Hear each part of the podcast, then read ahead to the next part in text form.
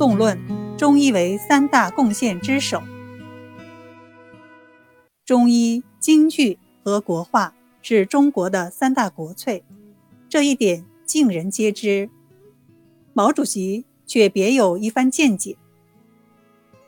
一九五三年，毛主席在杭州刘庄宾馆小憩，有一次与几位同志打麻将消遣，他即兴谈到：“我说过，中国对世界有三大贡献，第一是中医，第二是曹雪芹的《红楼梦》，第三是麻将牌。”此说似乎不无戏言成分。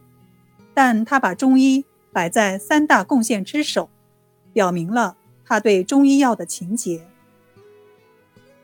同年，他在中央政治局会议上也同样指出，中国对世界有大贡献的，我看中医是一项。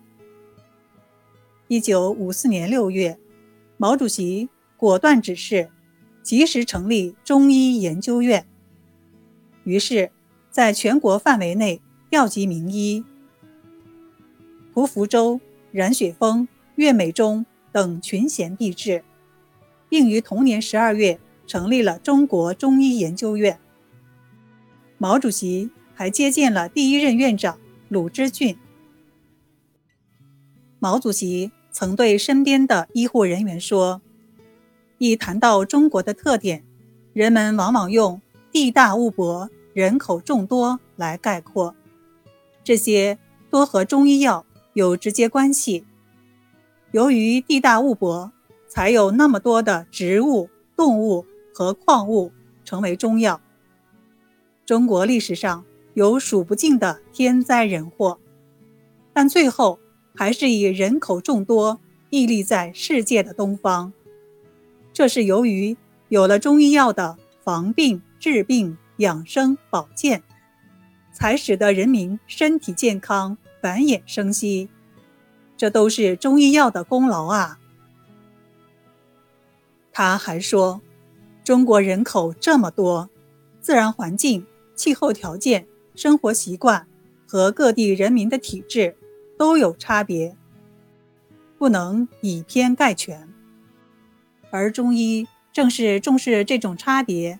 才派生出各种学派、各家学说，而各个学派的不断发展、百家争鸣，才汇成了中医这个整体的源源巨流。